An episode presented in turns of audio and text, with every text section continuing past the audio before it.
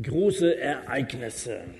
Große Ereignisse werfen ihre Schatten voraus. So sagt man, wenn irgend so ein großes Event vor der Tür steht und sich ankündigt. Es waren große, auch nicht immer sehr schöne Schatten, dunkle Schatten, die das Großereignis der Winterolympiade in Sochi äh, vorausgeworfen haben. Der Zuckerhut wirft seinen Schatten auf die WM in diesem Sommer. Ich freue mich drauf. Habt ihr gewusst, dass Deutschland 2014 Weltmeister wird? Genau. Einer ist skeptisch, aber wir glauben dran, oder? Genau. Große Ereignisse werfen ihre Schatten voraus. Was ist aber, wenn so ein Ereignis vorbei ist? Dann kriegt man das Mikro abgenommen. Danke. War ein bisschen nah dran, oder? Ist so besser? Test, Test. Gut. Was ist, wenn so ein Ereignis vorbei ist, also so ein Event gelaufen ist?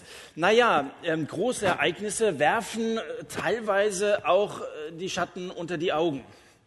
Das sieht man manchen an, dass die also so ein Event hinter sich haben und ich möchte euch nicht sehen nach dem Finale, wenn wir gefeiert haben, dieses große Ereignis. Das größte Ereignis überhaupt im Weltenkalender ist die Wiederkunft von Jesus Christus. Wir sind ja im 21. Kapitel des Lukas-Evangeliums und letzte Woche ging es schon darum, das größte Ereignis im Weltenkalender ist die Wiederkunft von ihm, von Jesus Christus, über den wir hier Woche für Woche reden, der aber nicht nur so zwischen zwei Buchdeckeln eingesperrt ist, sondern der lebt und der zugesagt hat, dass er auf diese Erde zurückkommen wird. Ich bin fest davon überzeugt. Das ist nicht irgendwie eine Theorie oder so, sondern das ist ein Ereignis, das ansteht. Das ist nichts, das irgendwo in ferner Zukunft liegt, sondern das, das ganz nah mit unserem Leben zu tun hat, besonders mit unserem Leben als Christen, die wir in der Erwartung stehen, dass Jesus wiederkommt. Die Entrückung wie auch die Wiederkunft von Jesus, das ist unser Ziel. Das ist unsere Hoffnung, so wie das Jens letzte Woche auch schon gesagt hat. Irgendwie ist es, glaube ich, immer noch ein bisschen nah dran. Ich hätte mich auch vielleicht besser rasieren sollen, dann äh, kratzt das nicht so. So, jetzt ist vielleicht besser.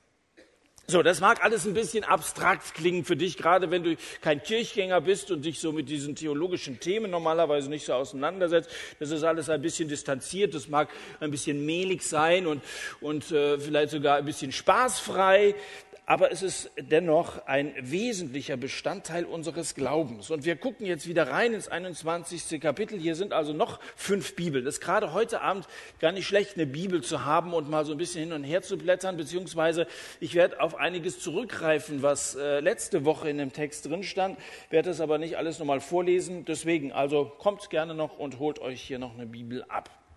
So, wir sind also in Lukas 21 und ich lese uns nochmal von Vers 29 den Text vor. Und er, Jesus, er sprach ein Gleichnis zu ihnen. Seht den Feigenbaum und alle Bäume, wenn sie schon ausschlagen, so erkennt ihr von selbst, da ihr es seht, dass der Sommer schon nahe ist. So erkennt auch ihr, wenn ihr dies seht, wenn ihr dies alles seht, wie es geschieht, dass das Reich Gottes nahe ist. Wahrlich, ich sage euch, dass dieses Geschlecht nicht vergehen wird, bis alles geschehen ist. Der Himmel und die Erde werden vergehen, meine Worte aber werden nicht vergehen. Hütet euch aber, dass eure Herzen nicht etwa beschwert werden durch Völlerei und Trunkenheit und Lebenssorgen und jener Tag plötzlich über euch hereinbricht wie ein Fallstrick. Denn er wird über alle kommen, die auf dem ganzen Erdboden ansässig sind. Wacht nun und betet zu aller Zeit, dass ihr imstande seid, diesem allen, was geschehen soll, zu entfliehen und vor dem Sohn des Menschen zu stehen.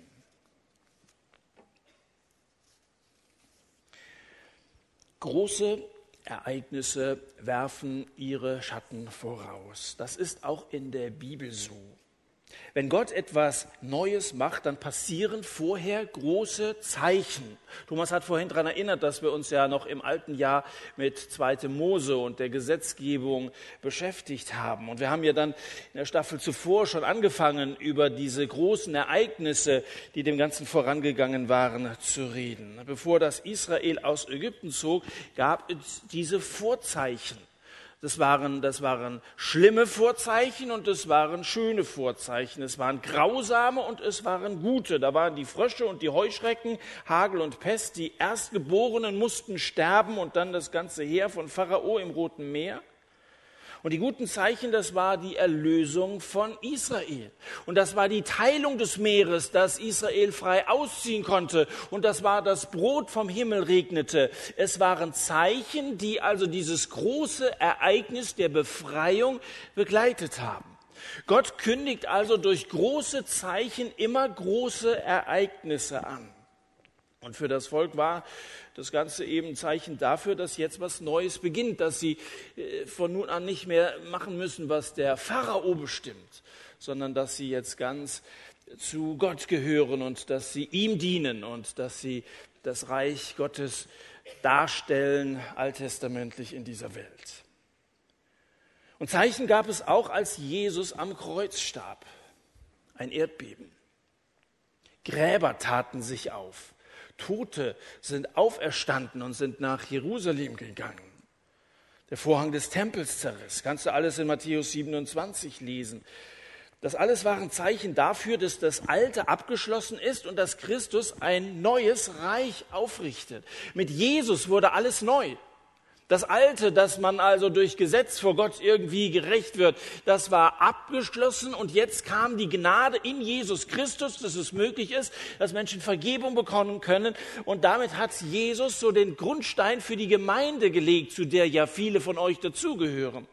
Etwas völlig Neues, das kannst du überhaupt nicht mit dem Alten vergleichen. Und es war begleitet von großen Zeichen. Also große Ereignisse werfen immer ihre Schatten voraus. Und Juden fordern Zeichen. Das hat der Apostel Paulus mal so festgestellt im ersten Korintherbrief, Kapitel 1. Da sagt er, die Griechen, die suchen Weisheit. Die Juden fordern immer Zeichen und das auch mit gutem Recht, weil Juden eben wissen, dass Neues jeweils angekündigt wird. Und so hatte man die Frage nach genau solchen Fragen an Jesus herangetragen in Vers 7, nämlich nachdem Jesus davon gesprochen hatte, dass die Steine des Tempels abgetragen werden. Da sagt er also, viele haben hingewiesen, guck mal, dieser schöne Tempel und so. Und dann sagt Jesus also, da wird kein Stein auf demselben bleiben. Und dann in Vers 7 fragen sie, Lehrer, wann wird denn dies sein, von dem du da redest? Und was ist das Zeichen, wann dieses geschehen soll? Was ist das Zeichen dafür? Und dann beginnt der kenntnisreiche Futurologe sein Referat über die Zukunft. Und Jesus kündigt in seinem Vortrag hier im 21. Kapitel vier Ereignisse an. Das Kommen des Reiches Gottes, die Zerstörung des Tempels, das Elend in der Endzeit und die Ankunft des Menschensohnes. Und diese vier Ereignisse, das Reich Gottes, das kommt, die Zerstörung des Tempels, das Elend in der Endzeit, die Ankunft des Menschensohnes, diese vier Ereignisse sind voneinander zu unterscheiden und finden nicht alle gleichzeitig statt. Das ist zunächst mal wichtig zur Kenntnis zu nehmen. Das heißt, dass das große Ereignis der Wiederkunft von Jesus, dass er wieder seinen Fuß auf diese Welt setzen wird, seine Schatten bis in die Zeit der Apostel zurückwirft. Das ist ja rekordverdächtig in Sachen Weitwurf. Also also dieses Ereignis, was ja noch nicht stattgefunden hat, und wir sind jetzt schon in 2014, wirft seine Schatten bis in die Zeit, in der Jesus noch lebte, beziehungsweise seine Apostel dann ihren Dienst angefangen haben. Viele rätseln nämlich, ob sich Jesus vielleicht vertan hat, wenn er sagt, wahrlich, ich sage euch, Vers 32, dass dieses Geschlecht, Sprich dir, die, die ihr jetzt lebt, diese Generation heißt das, dass dieses Geschlecht nicht vergehen wird, bis alles geschehen ist. Kann man sagen, ja, Moment mal, also dass Jesus wiedergekommen ist, das kann man ja nicht sagen. die, die äh, Apostel damals und die, die zur ersten Gemeinde gehörten, die haben tatsächlich damit gerechnet, dass also Jesus so bald schon wiederkommen wird. Vielleicht wird er 10, 20 Jahre im Himmel sein und dann, dann wird also der Missionsauftrag soweit erledigt sein und dann kommt Jesus wieder. So, und das sagt er ja auch hier. Darauf hat man sich sicherlich berufen. Ich sage euch, dieses Geschlecht wird nicht vergehen, bis das alles geschehen ist. Jetzt hat sich Jesus da geirrt. Nun, das schließe ich aus. Jesus, der Sohn Gottes, er irrt sich nicht. Und dass Lukas die Aussage entsprechend umgedeutet hat, weil er wie alle Christen seiner Zeit hoffte, dass die Wiederkunft Jesu zu seinen Lebzeiten passieren wird, dann kann man das ja vielleicht so formulieren, dass es auch hoffnungsvoll für andere klingt. Das schließe ich ebenfalls aus. Wahrscheinlicher ist, dass Jesus die Aussage im Blick auf die Belagerung und Zerstörung Jerusalems gemacht hat. Das ist ja schließlich der Ausgangspunkt des Ganzen gewesen in Vers 6. Das hat ja das ganze Gespräch und diesen Vortrag von Jesus überhaupt in Gang gesetzt. Das hieße, dass das, was Jesus über die Zerstörung des Tempels gesagt hat, sich noch zu Zeiten dieses Geschlechtes ereignen würde, was ja tatsächlich 40 Jahre später dann auch in Erfüllung ging. Denn im Jahre 70 nach Christus ist der Tempel zerstört worden. Das, was ich euch gesagt habe, dieses Geschlecht wird es noch erleben. Das heißt, dieser Schatten wird bis in dieses Geschlecht hineinreichen. Ihr werdet sehen, dass das, was ich ankündige, in Erfüllung geht. Und wenn das eine in Erfüllung geht, dass nämlich der Tempel zerstört wird, was zu der Zeit, als Jesus das ausgesprochen hat, keiner für möglich gehalten hat, dann könnt ihr damit rechnen, dass das andere, was ich sage, ebenso in Erfüllung gehen wird. Also nochmal, nicht alle Ereignisse, die sich hier in Lukas 21 finden, finden gleichzeitig statt. Und ich finde, man ist gut beraten, das zu beachten. Seine Jünger will Jesus mit dem, was er hier über die Endzeit sagt, nicht nervös machen. Klar, das Gericht droht, aber nicht den Jesus-Leuten. Jesus-Leute brauchen vor dem Gericht keine Angst zu haben. Uns als die, die wir zu Jesus gehören, will er nicht erschrecken, sondern erlösen. Erlösen von dieser kranken Welt. Er will uns erlösen von dieser bösen, von dieser heillosen Welt, von der Welt, in der Elend und Not herrscht, in der Mord und Totschlag an der Tagesordnung sind, in der Welt, die von Macht und Gier regiert ist. Es ist keine gute Welt, in der wir leben. Es war mal ursprünglich eine gute Welt und man sieht noch viel Gutes, weil es letztendlich alles aus der Hand Gottes hervorgegangen ist. Aber die Sünde hat so viel kaputt gemacht und die Welt ist erlösungsbedürftig, so wie jeder einzelne Mensch, du und ich, wir erlösungsbedürftig sind. Und hier ist die Rede von Erlösung.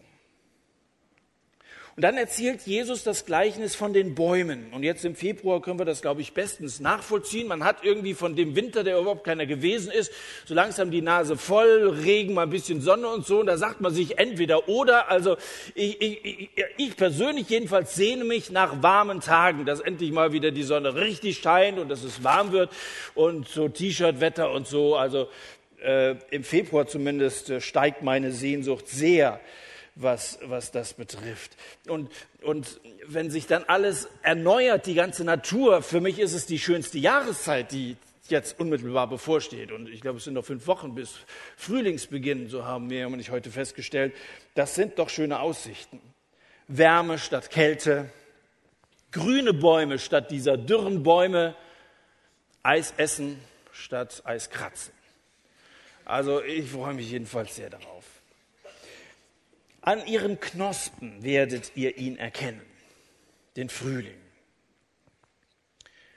Und der ist nicht mehr weit, sagt Jesus. Ihr seht, wenn die Bäume ausschlagen, es dauert nicht mehr lange. Und ihr seht an diesen Zeichen, von denen ich jetzt gesprochen habe, es dauert von da an gesehen nicht mehr lange, bis alles erfüllt sein wird. Gut, im Februar muss man noch ein bisschen warten. Können wir jetzt im Zimmer sitzen, ein bisschen Daumen, Daumen drehen, aus dem, Zimmer, Zimmer, äh, aus dem Fenster gucken. Jeden Tag jetzt, also habe so einen Kalender zu Hause, da steht immer Sonnenaufgang, Sonnenuntergang. Es sind jetzt jeden Tag morgens und abends so etwa eine mal zwei Minuten mehr. Also insgesamt dann so drei, vier Minuten werden die Tage Tag für Tag länger. Wenn wir nächste Woche hier sind, da ist der Tag also schon mindestens wieder mal fast eine Viertelstunde länger. Das sind das, aber trotzdem muss man warten. Also bis das Juni ist oder so und, und wir eine Garantie haben, dass es schön das dauert halt noch ein bisschen. Auf die Ankunft von Jesus warten wir auch. Und viele Christen warten sehnsüchtig Tag für Tag darauf, wann kommt er denn? Leider sind es durchaus mindestens genauso viele Christen, die überhaupt nicht damit rechnen die das überhaupt nicht auf dem Schirm haben. Die warten nicht auf Jesus und, und, und würden niemals so ein Gebet aussprechen, wie das am Ende der Bibel steht. Komm, Herr Jesus. Aber das ist ein Gebet, das eigentlich öfter auf den Lippen von Christen zu finden sein sollte. Christen warten darauf, dass Jesus kommt. Und die Vorboten dabei, dass Jesus wiederkommt, sind eben nicht Knospen, sondern es sind Katastrophen. Kriege, Vers 9, Erdbeben, Hungersnöte und Seuche, Vers 11, Christenverfolgung, Vers 12.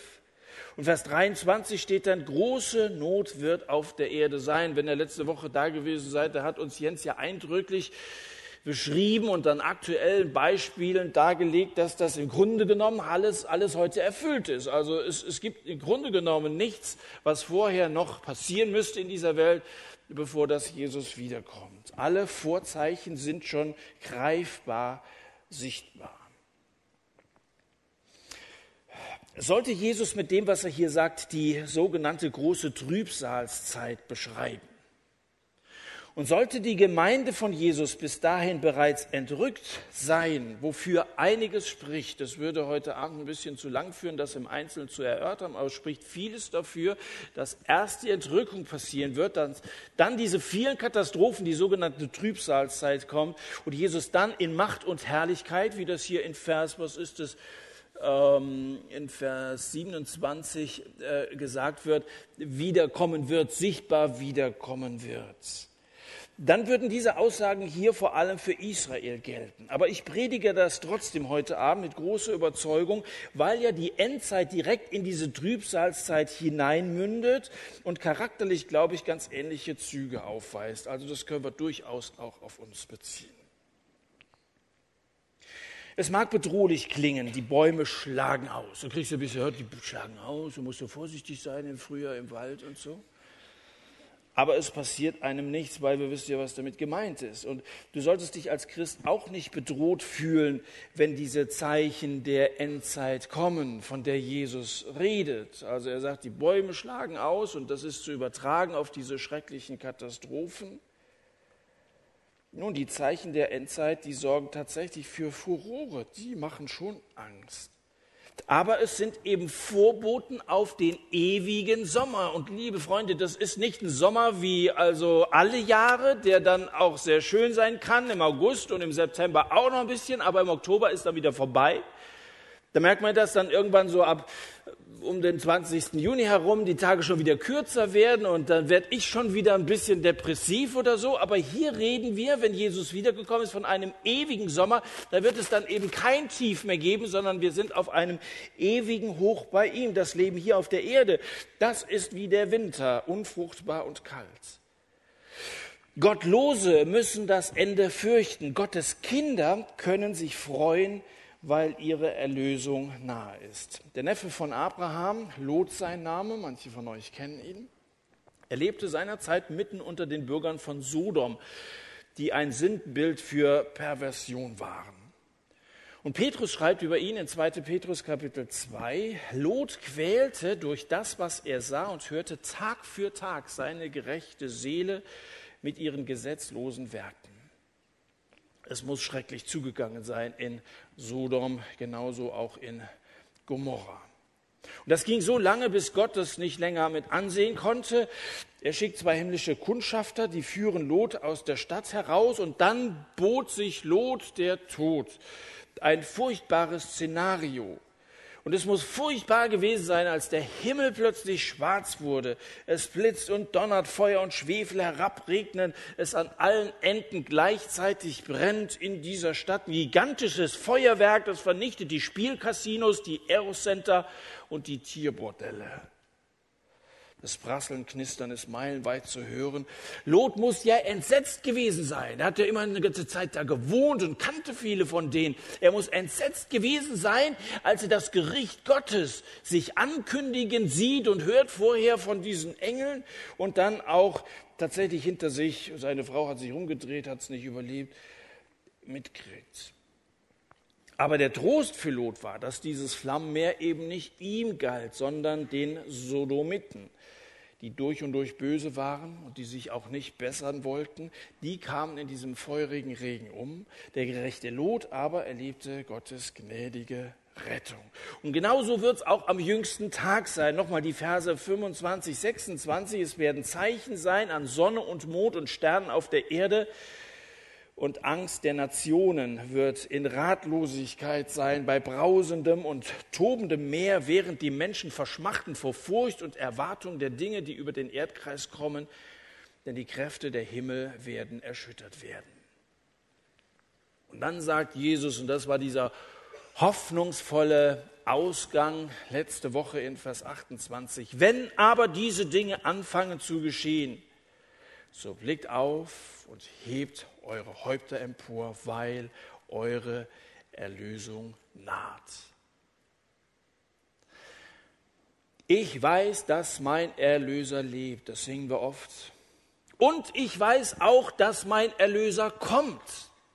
Und ich möchte meinen Kopf sinnbildlich hochgehoben haben, diese, in dieser Erwartung, mein Erlöser lebt und er kommt, hebt eure Häupter empor, weil eure Erlösung nahe ist.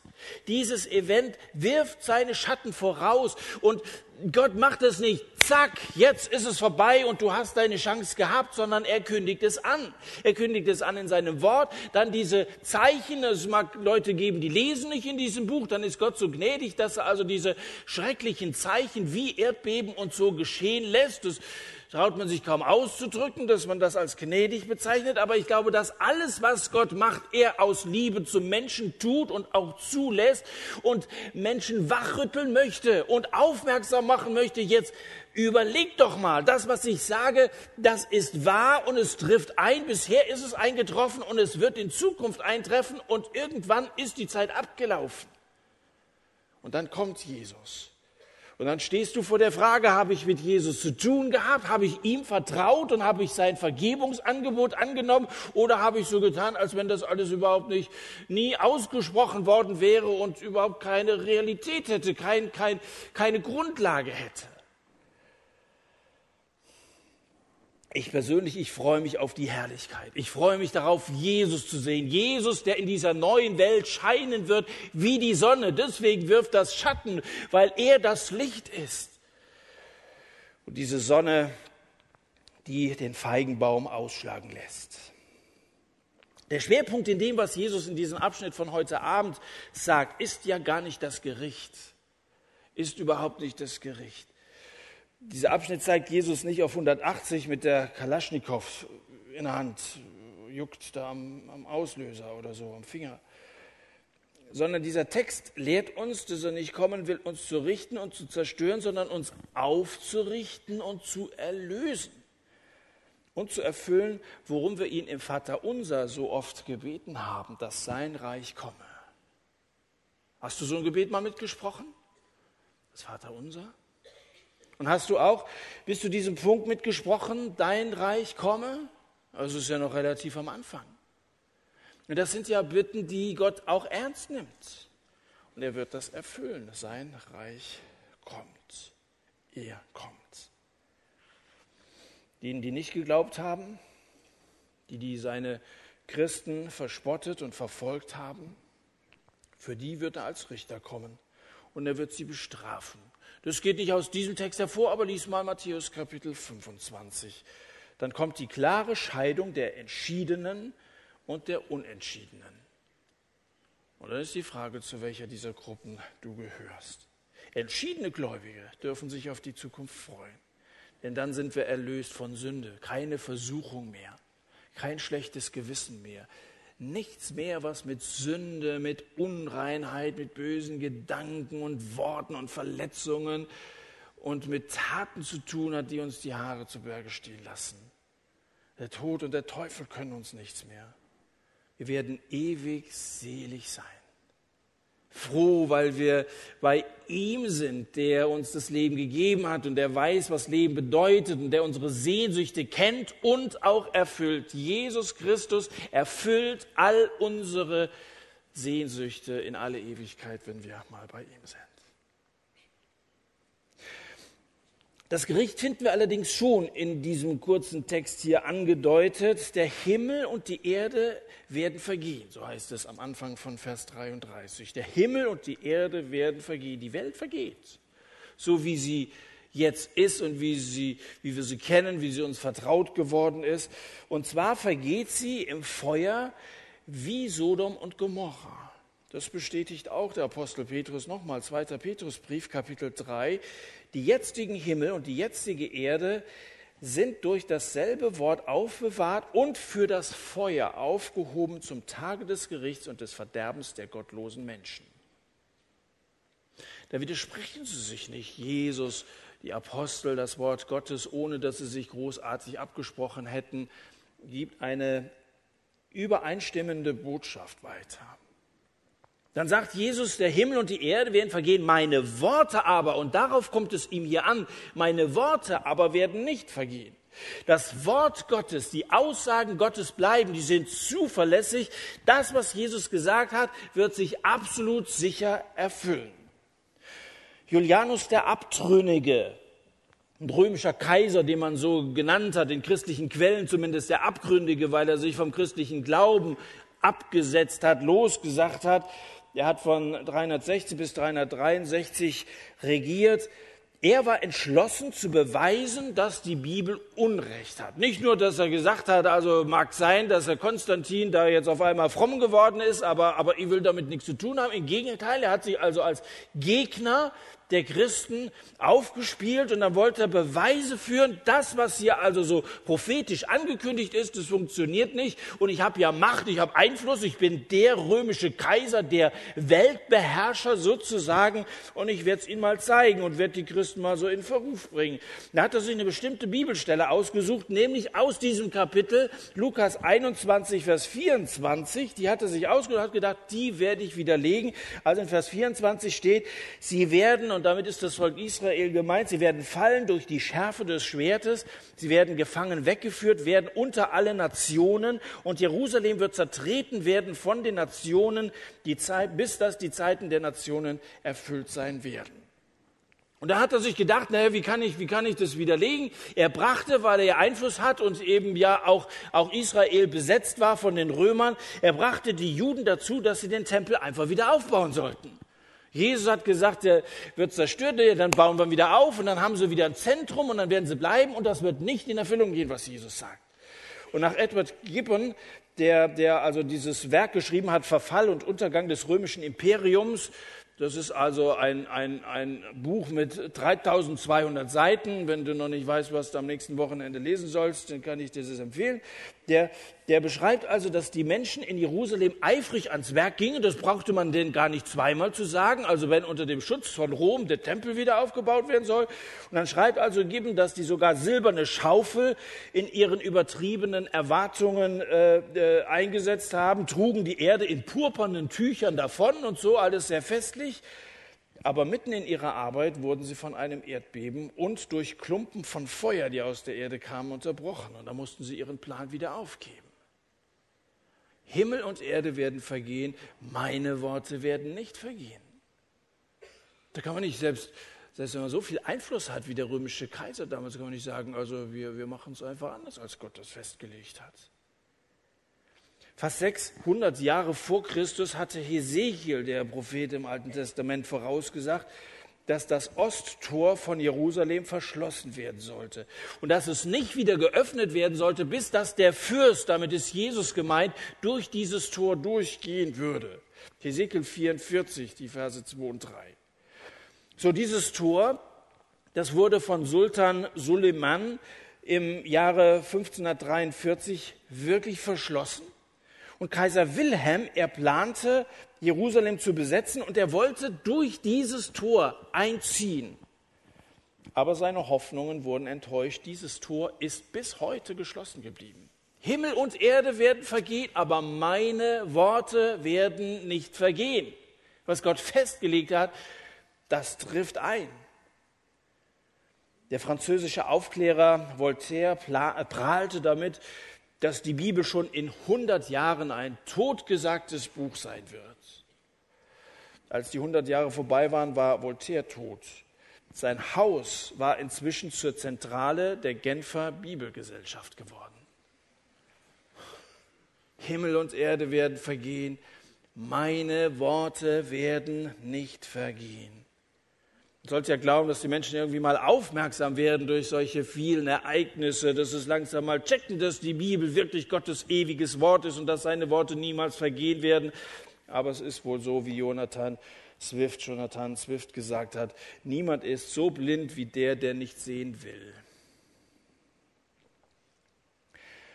Zwar spricht Jesus von den Vorzeichen seiner Wiederkunft, das eigentliche Ereignis aber, genauso wie die Entrückung, wird plötzlich geschehen. Wie geht es so manch einem wie der Maus, die in der Nacht auf Nahrungssuche geht, die findet auch was. Und in dem Moment, wo sie zuschnappt, schnappt auch die Falle zu und bricht ihr das Genick. Es wird plötzlich geschehen.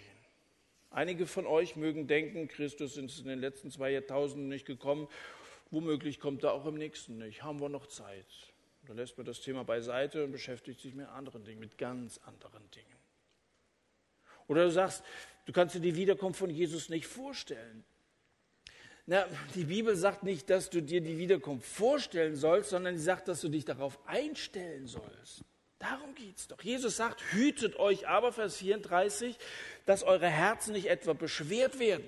Also wir sind ja, also wir, wir leiden ja alle an Erdanziehungskraft. Wir werden ja ziemlich runtergezogen. Und wenn wir unsere Herzen dann noch beschweren, ist es wahrscheinlich ein bisschen schwierig mit der Entrückung. Wenn wir so mit der Erde verhaftet sind, äh, Gott hat noch nie einen Menschen gezwungen. Hütet euch, dass eure Herzen nicht beschwert werden durch Völlerei, fresst euch, macht dann nicht bei diesen Gelagen mit oder durch Trunkenheit. Bei jeder Party musst du dabei sein, möglichst viel Spaß, möglichst viel rausholen. Das ist ja damals in der römischen Welt schon so gewesen und sehr viel anders sieht es in unserer Gesellschaft auch nicht aus. Und, und dann sagt er, und, und jener Tag dann plötzlich hereinbricht wie ein Fallstrick denn er wird über alle kommen, die auf dem ganzen Erdkreis ansässig sind. Vielleicht kommt Jesus zu einer für dich denkbar ungünstigen Stunde, an einem Tag, an dem du überhaupt nicht an ihn denkst, oder in einer Nacht, in der du in Sodom liegst. Uns Christen wird ja oft vorgeworfen, wir seien so auf den Himmel fixiert, dass man hier auf der Erde nichts mehr mit uns anfangen kann. Ich glaube aber, dass man das auch umgekehrt sagen kann. Man kann auch so auf diese Erde fixiert sein, dass man im Himmel nichts mehr mit uns anfangen kann dass wir, dass wir eben Völlerei, Trunkenheit, Sorgen des Lebens, was Jesus hier sagt, so sehr beschäftigt, dass man im Himmel nichts mehr mit uns anfangen kann.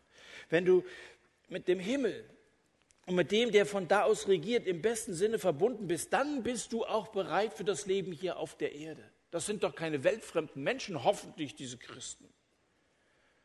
Diese Verbindung zu ihm, zu Jesus, hilft dir, die Dinge aus der richtigen Perspektive zu betrachten und auch den Platz in der Welt zu finden, den Gott für dich vorgesehen hat. Wir reden ja hier von Frühlingserwachen, von ausschlagenden Bäumen. Was ist das Gegenteil von Frühlingserwachen? Spät rechts einschlafen. Ja?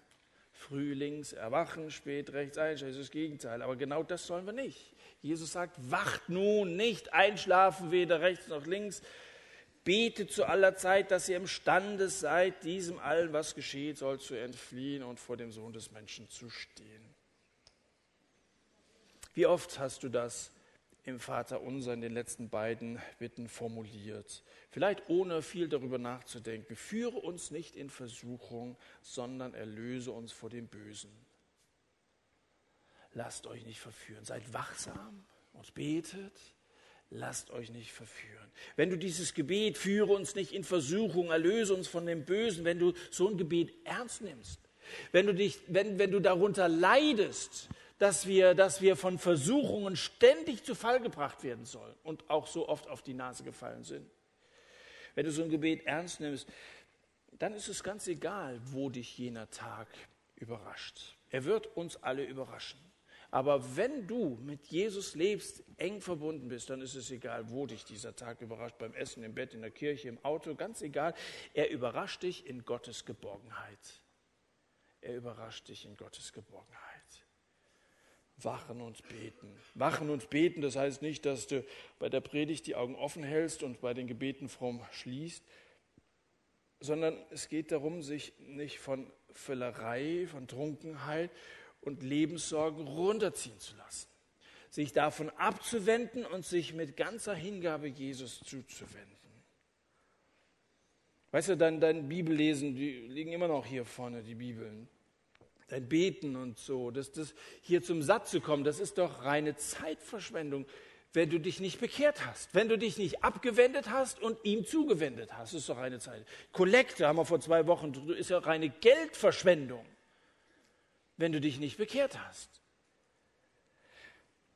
Lebe so, lebe heute so, dass du morgen vor Jesus hintreten kannst.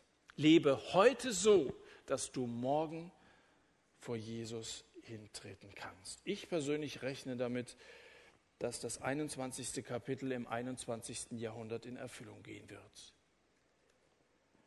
In 1. Johannes 3.2 steht, wir werden ihn sehen, wie er ist.